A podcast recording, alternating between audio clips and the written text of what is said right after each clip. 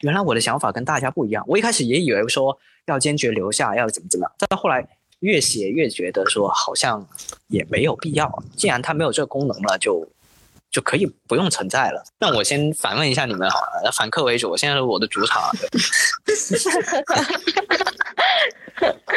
两位可以先介绍一下，就是你们现在学这个是新闻学是吧？所以你们做这个选题会不会也是有点担心自己说以后报刊亭没了，报纸没了，你们就失业了，所以才要做这个选题拯救一下，拯救一下这个行业？这个感觉倒是也没有，因为我们我们如果要就业，应该也不是去报刊亭就业，没有啦，就是就是有点怀念的感情，但是但是现在就是也还好，就是想着说去把它最后这个样貌去呈现一下吧。你正在收听的是后台播放，我们聊自己，聊别人，聊过去，聊现在。节目太长，别有负担，不妨试试后台播放。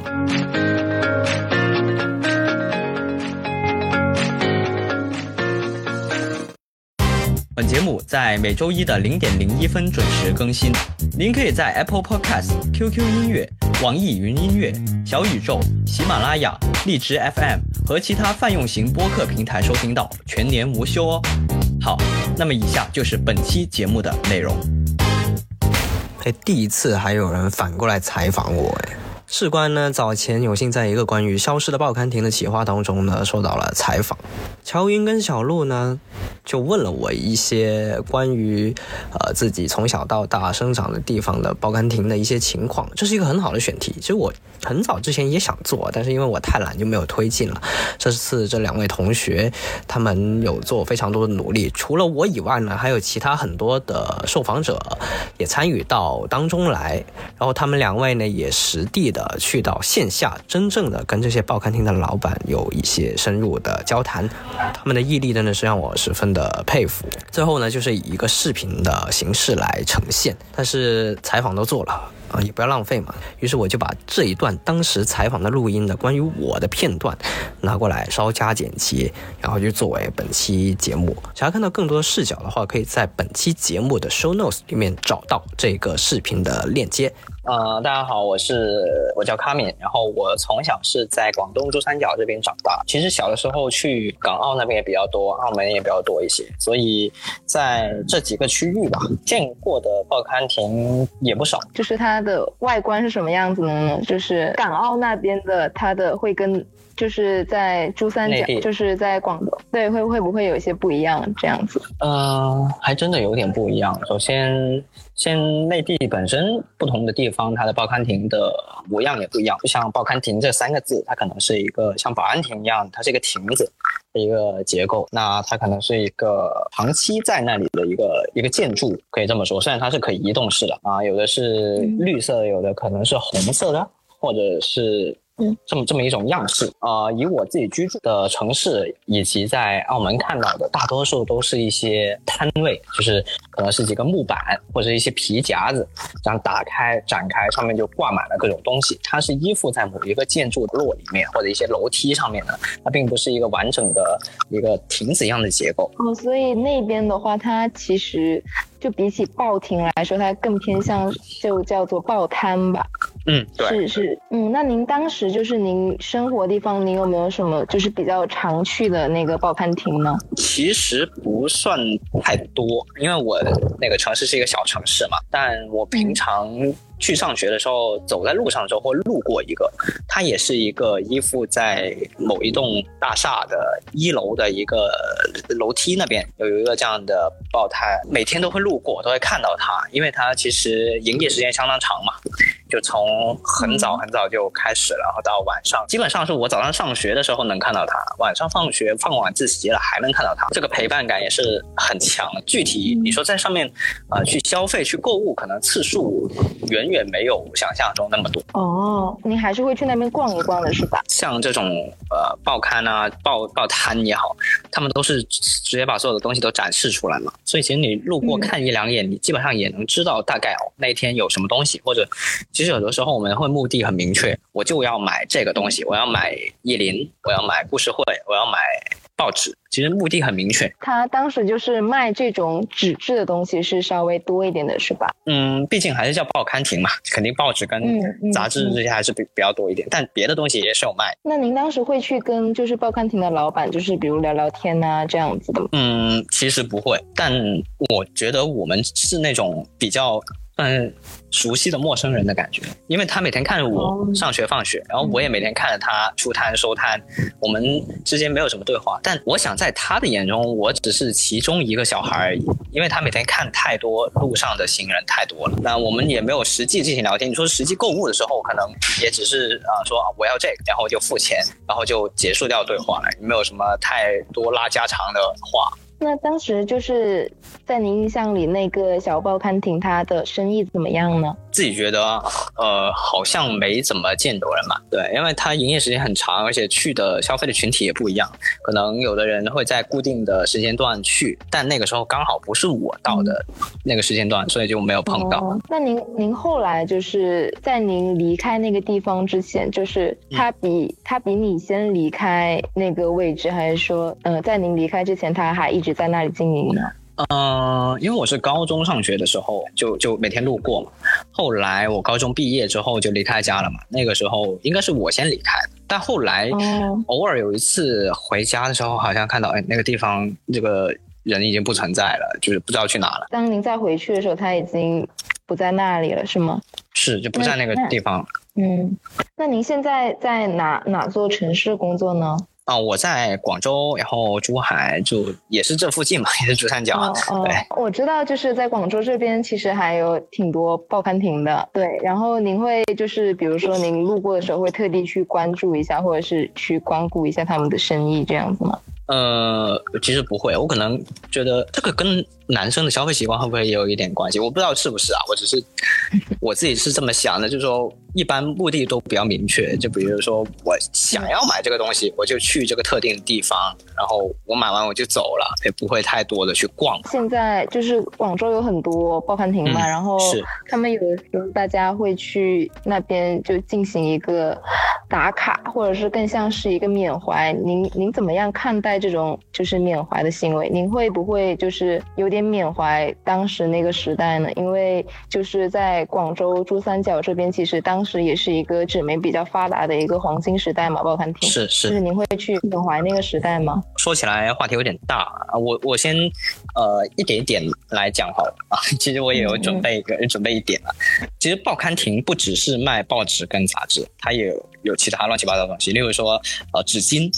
对吧？也有有的人可能会卖两瓶水，别的东西，甚至后来我看到有些地方他会挂那些像文具店一样挂一些玩具，吸引一些小孩子。因为报刊亭有的时候也会在公园啊这些地方，其实它就是相当于什么都卖，它是一个小型的小卖部，这种感觉给到我。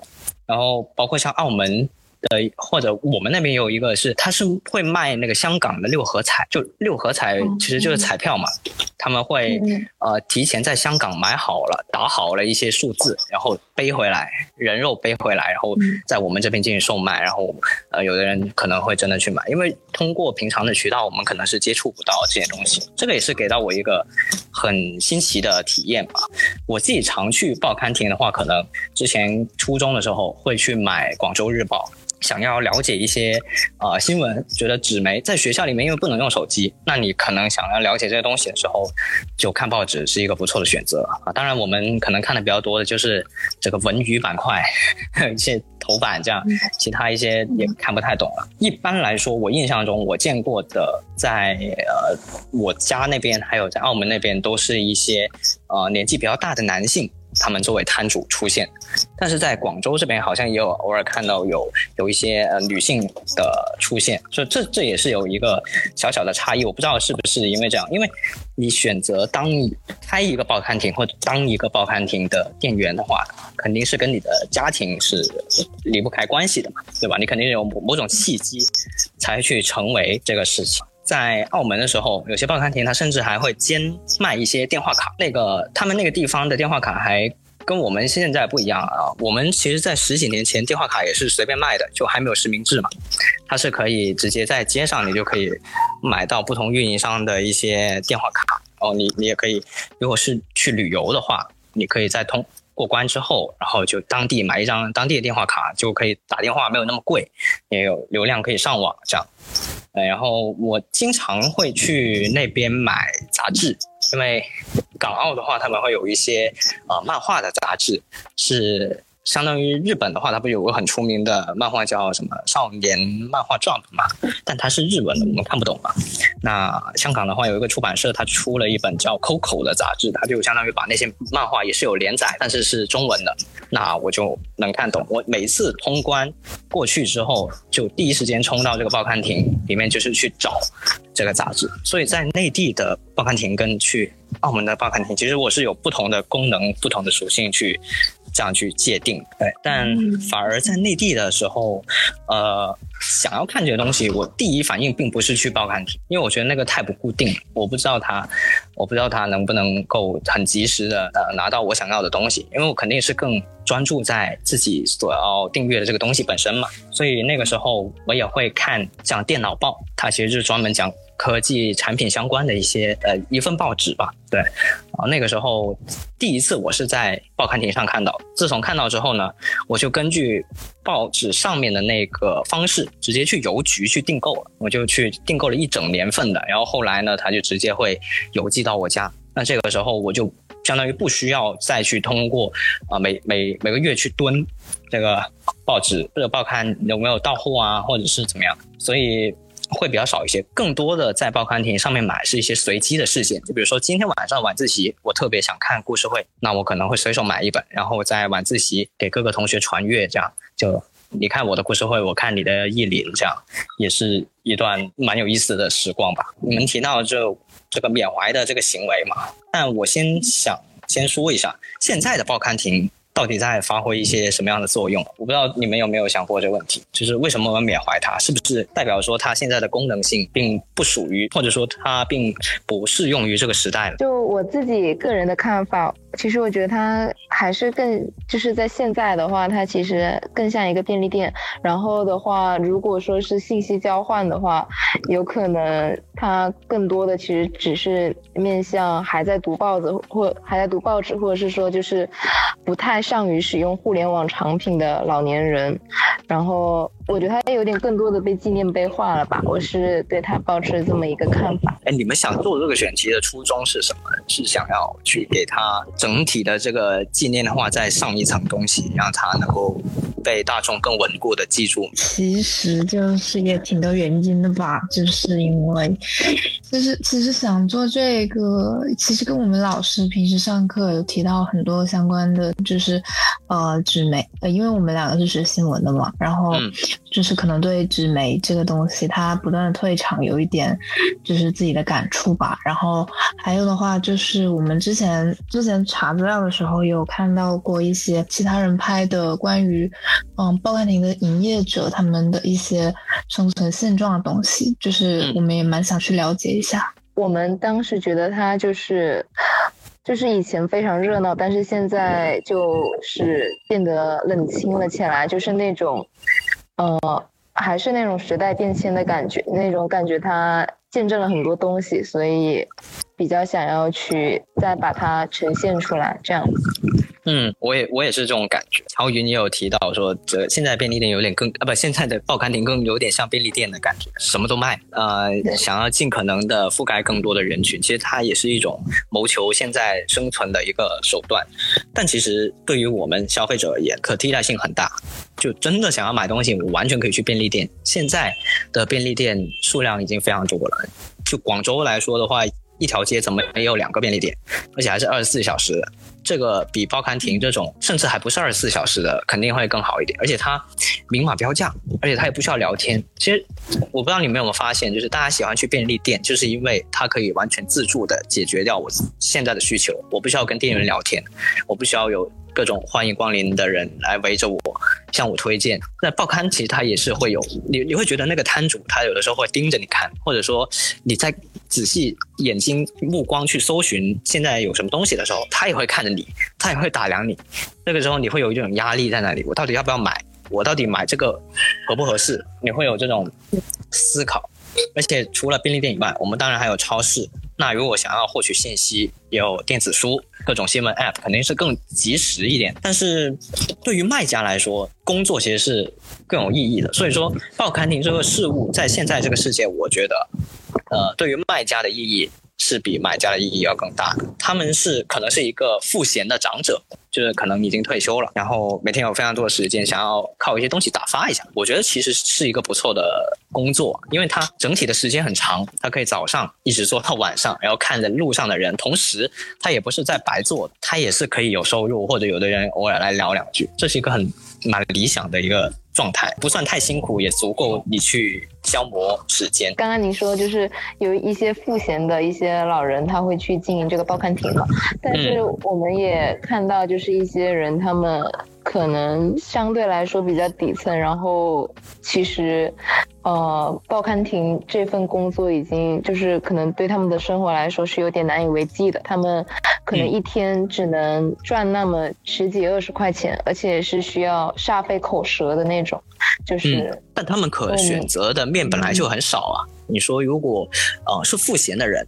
他想要快速获得钱财，他可以干苦力，对吧？但如果是赋闲的长者的话，他可能身体上面没有这方面的能的这个能力再去做的时候，他的选择面很少。那报刊亭至少，你说赚的少，但它至少也是一个赚的东西，嗯，也是无奈之选吧，可以这么说。市容市貌这个，嗯，我觉得一个城市每个城市的市容市貌肯定是不一样，不然的话就不会有这么多地方会有不同的差别，不然的话整个地球都是一样的了，不会区分出这么多城市、这么多文化、孕育不同的人。所以一座城市其实它的市容啊，我认为啊，就是它原本的模样。就它本来是怎么样，它自然形成的城市肯定是由人来决定的嘛。那住在那里的人，就肯定是慢慢慢慢的会影响这座城市它的呈现出来的模样。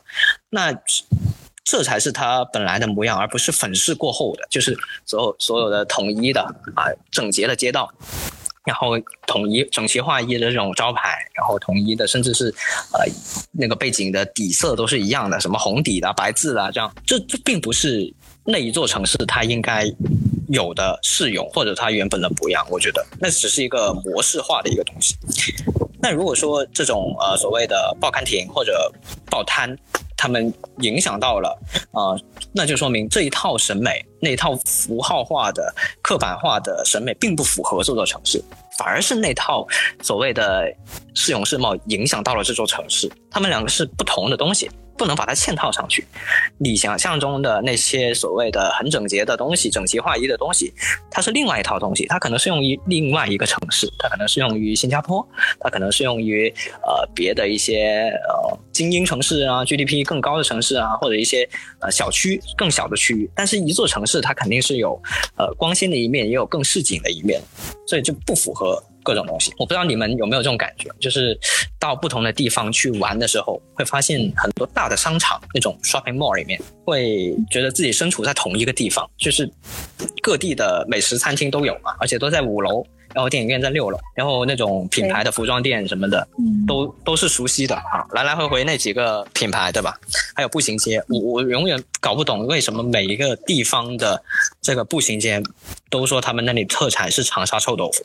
即使那里不是长沙，对，这这种就很奇怪。这种公式化的套路让不同的城市之间的特色啊被消磨掉。所以，改造城市，让整个城市升级，是要在它原有的基础上，是在它原有的生活气息上面改造的，而不是被全部掀翻的。所以你说拆不拆这些东西？呃，我觉得是可以拆，但前提是你不是因为这个原因而拆，而且。那个报刊亭没有被使用，没有人在那里消费，那你可以拆。因为一个废旧的、废弃的报刊亭的话，那它自然其实就不是报刊亭，它只是一个一个破败的建筑在那里，没有人打扫，对吧？也可能会滋生很多细菌，锈迹斑斑的，呃，很多垃圾，很多人也会扔垃圾进去。所以，一个没有生活气息的报刊亭就不能称为报刊亭，那应当拆除。那如果一个正在营业的，甚至有人在消费的报刊亭，那它就不应该被拆除，至少不能因为。影响市容市貌这一点被拆除。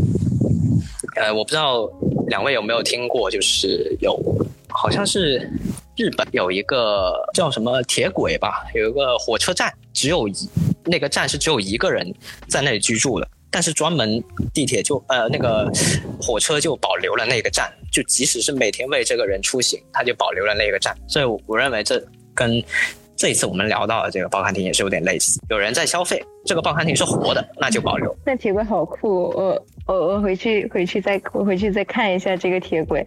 我我我还挺挺赞同这个看法的，就是就是因为我觉得我们如果把它拆掉的话，会影响到那一部分人的生计，还有他们的。社会关系吧，就是因为我们我们了解到，就是说报刊亭它不仅仅是他自己在经营，而且他身边还会有很多的小摊贩会聚集在那里，这也是他们就是觉得说它影响市容市貌的原因。那那我还想回去就是再说一下那个时代符号的事情，就是就是你现在怎么看待他们？就大家把那个报刊亭就是有一种纪念碑化的这么一个现象呢？OK，现在其实所有东西都在网红化，对吧？就一窝蜂的，大家就就迅速在这个社交平台上面会掀起一阵的打卡风潮。然后在此之后呢，就只剩下一片狼藉。而且，甚的甚至有的时候，我觉得这种行为啊过于偏激，就是大家会一窝蜂的拥到一个地方，就比如说一个面包店，之前好像有个新闻也是，呃，它快要倒闭，然后大家排队去买，买完之后呢？但店家会以为说哦，生意来了，那他每天就相当于多做，本来每天做一百个，那现在多人，那我肯定要一天做三百个嘛。那他就开始投入人手，投入各种金钱，可能去买机器去升级。即使他本来是快要倒闭的，但后来呢？后来他已经投入这些设备之后，渐渐渐渐的打卡的人少了，那他投入的人力物力，相比自己本来想要关店之前，还要付出的更多，亏的更多了。这会给店家造成一个假象，对吧？我这不是长久的，它只是一时的名气。所以我觉得，这种网红化确实是有的时候会呃让大家，甚至让那个店家是受伤更多的。另外一个呢，就是报刊亭也好，还有电话亭，我不知道大家现在还记不记得电话亭啊？就是在街上会有一个放着公共电话，然后可以插 IC 卡或者是应该是投硬币吧。啊，其实我也没用过，但是我见过。对，就是那种电话亭。那这这两种亭呢，都都成为了什么所谓的时代符号啊。偶尔有的人就会在一些社交平台上面说缅怀啊，我小时候在那里呃玩耍，或者我在那里啊打电话，那是我的青春，我的童年。我在那里看报纸，我跟那个摊主聊得很好。我们每天放学都去那里啊玩，挑选着自己喜欢的杂志。很多很多人偶尔就会每隔几年就会搞一次这样的呃所谓的文艺复兴的活动，对。但我觉得这其实是他们的荣幸。就报刊亭也好，电话亭也好，一方面一方面这些摊主他们可能会产生了不必要的希望，就是觉得自己现在。又可以继续干下去。另外一方面呢，啊，作为这个亭子本身，它是值得庆幸的。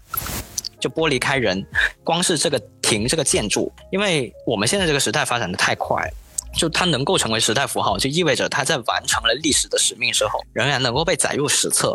偶尔有人能够记起来，或者在网络上它留下了自己的印记，甚至有的时候可能被啊放进博物馆里面，就总会有人记得嘛。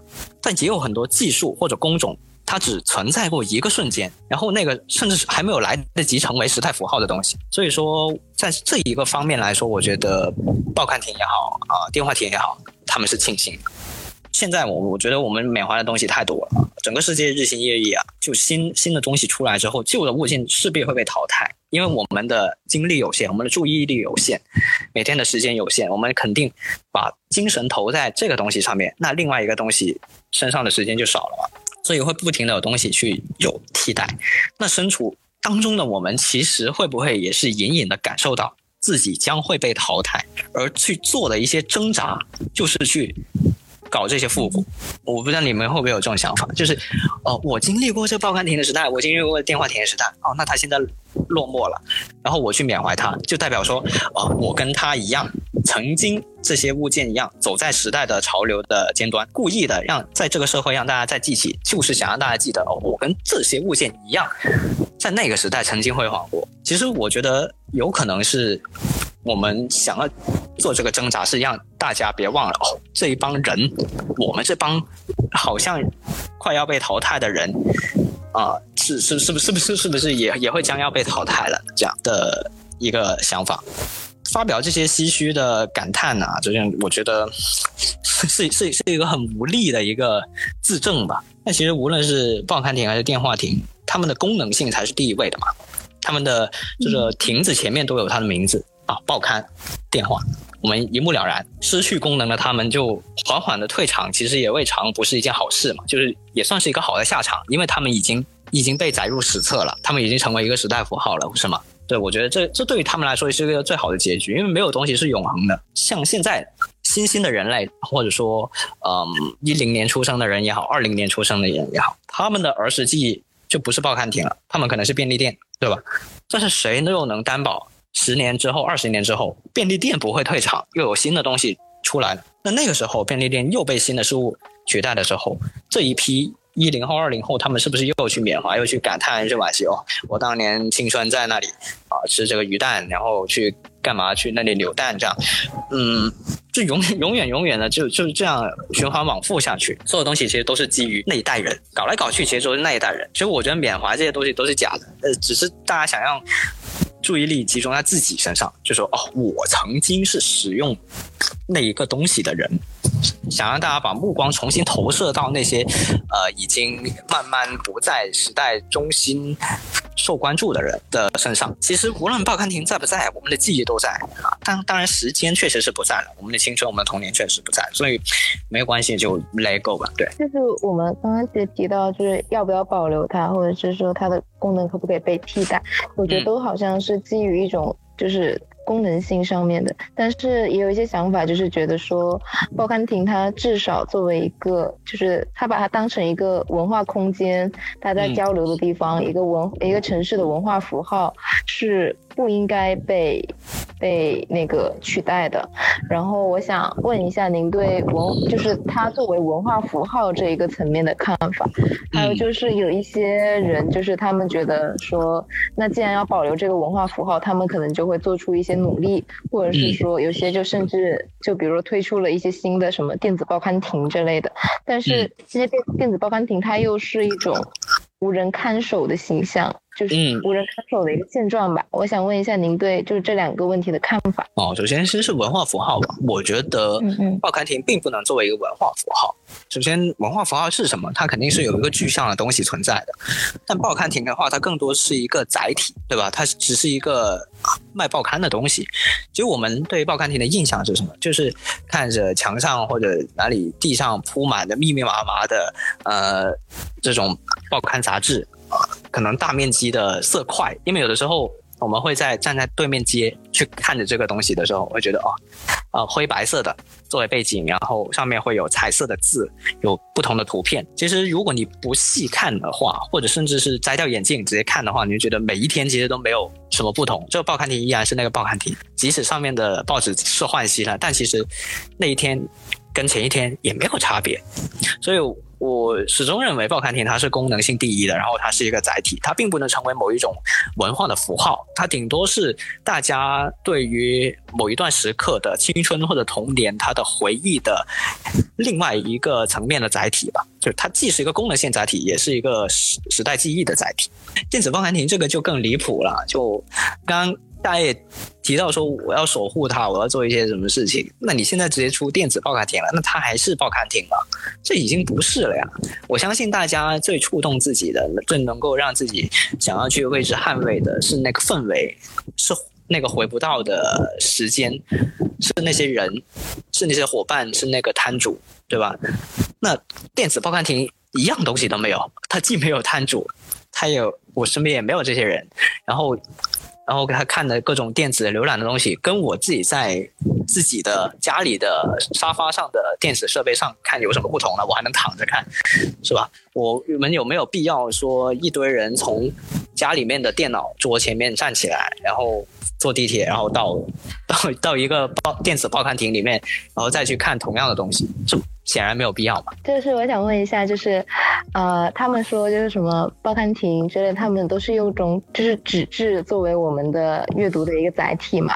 然后他们说这个就是一个城市书香气的一个非常重要的象征。您觉得就是一个城市的书香气，它是必然的会跟纸质联系在一起吗？如果是的话，那样的话就是。能不能就是这种呃保留报刊亭，或者是说去呃推动报刊亭他们一种能够自给自足？因为现在大部分报刊亭还是要靠那个政策的补贴来维持的。觉得就是如果报刊亭能够跟这种什么维护城市的书香气联系在一起的话，那样的话他做的这些努力是就是您是不是一个伪命题呢？嗯，首先书香气这个肯定是一个伪命题。因为报刊亭在整个链条里面呢，就呃报纸也好，杂志也好，甚至书也好，它都是一个最末端的一个东西，它是直接接触到大众消费者，我，对吧？一本一一一个一份报纸，它的出版是怎么样弄的呢？它首先是由记者去进行采访，收集资料。然后再经过排版，然后呃，编编辑去写稿，然后再经过排版，然后再去审核，然后再去印刷出来，然后再运输，然后最后才到报刊亭。其实到报刊亭就已经跟到我们消费者手上没有差别了，它就是最后一公里中的 的整体影响是微乎其微的，它就根本就没有影响。纸媒那个，我觉得，嗯。纸纸这种介质并不是直接影响到，呃，整个整个书香系这种东西的，对因为内容载体还是文字嘛，文字无论是它是。呃，像素在电脑上面呈现的也好，还是被印刷出来在纸上面的也好，它还是那个字嘛，它表达出来的内容没有变嘛，甚至它可以在多媒体上面，它有更丰富的呈现的方式，所以，嗯，我认为这个并不是一个必要的关联。同时，在一开始的时候，我们不是聊到说那个，呃，纸媒的衰落啊，或者怎么那些那些东西嘛？呃，我觉得其实也没有。反而现在我们的需求是更旺盛一些，大家可能看到现在阅读电子书的人多了，或者看纸质书的人少了，其实也并不是，啊，我们主要还是要回归到这个出版业的那边，就头部链条的头部那里去看，到底是不是？其实现在出版的东西还多了，对吧？有更多的网络的一些东西，一些啊网络小说，它也得以出版。还有我们现在玩的游戏，然后一些视频，它其实也是要正规出版的，才能够呈现到大家的面前的。我们现在的人都这么迫切的需要在不同的时间段，利用碎片时间去。吸取各种的娱乐的也好，然后严肃的文学也好，各种内容消费是很多的，所以这个东西它其实是需求反而是越来越旺盛的，只是它并不在使这个媒介上面而已。还有就是我非常想分享一点，嗯，现在非常多做新媒体的人啊，或者说在一些社交平台上一些大 V，他们本来就是有十几二十年的从业经验的行内的人。他们只是转过来，转岗转过来了。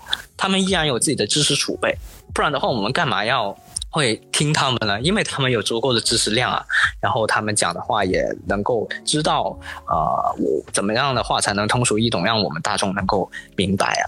所以他们只是换了一种媒介的方式，但依然是存在在那个岗位上面，依然是用他。所学的知识去服务大众。我刚刚就是聊的是出版，还有这一方面的，就是还有就是大家其实是我们刚刚也聊到内容这一方面嘛。嗯。然后的话，报刊亭它本身其实就是，我觉得它可能跟出版还是有点的，会不会有点不太一样？因为我也不是非常非常了解，就是对对出版这一方面，它它是我觉得它更像是，就是它应该更像是跟我们聊的纸媒更像是一种就是。呃，新闻、纸质新闻或者是报业集团这样的一个，嗯，跟报业集团相挂钩的，你会不会觉得就是他大家去怀念报刊亭，因为报刊亭它，呃，当时卖的主要还是报纸、杂杂杂志这样子的，是它更多的就是一种对那种呃比较比起现在碎片化的信息很多嘛，他们可能更多的就是带有一种对以前那种中心化的一种。呃呃，新闻发放内容发放方式的一种怀念呢？OK，呃，其其实我刚刚也也略略提到过一点，呃，我再对对对展展开讲一下，就是呃，并不是，就比如说广州日报好了，我以前小时候买广州日报，对吧？然后呃，一块钱，它有好多版，好厚，为什么它可以通过这么便宜的价钱能够让我阅读到这么多的内容？甚至我有的时候会想，这个运费、印刷费，这么多篇稿件的记者的费用，难道都只是一块钱？一方面当然是它的发行量大，另外一方面，其实我们可以看到，它。它可能有占到百分之这个啊，我不管实际讲了，反正就很多占比的版面都是有广告的，那个才是它的营收的收入的来源嘛。但是，对，所以所以也很担心自己回到现在的电子的阅读上面也是一样，就是它可能并不需要印那么多广告了，但是广州日报它有电子版啊，它的那些那些编辑他也没有失业啊，他还是有在工作啊，甚至他还可以搞更更丰富一点的新闻。整个内容表达，其实我觉得会多少还是会有点微博上面广州日报开个直播，今天什么九星连珠，可能什么今天什么哎，我这几个简略一点，形式可以更多样化一点。这个东西我的问题我没有办法，哎呀，体现出来。而且那些人还是那些，那那你们可能只能剪别人的了，把我的全剪掉了。更大，那应该也不会，应该也不会，是是可以截取一些。啊，我我不知道有没有回答到你们预想当中的内容。其实应该作为采访者的话，应该也会预设被采访者一些可能回答的方向吧。嗯，会会的，会的。其实我一开始还真没有想过这个问题答案。虽然这个话题由来已久了，报刊亭消不消失这个东西，但我自己没有做这个选题。然后当昨天接到。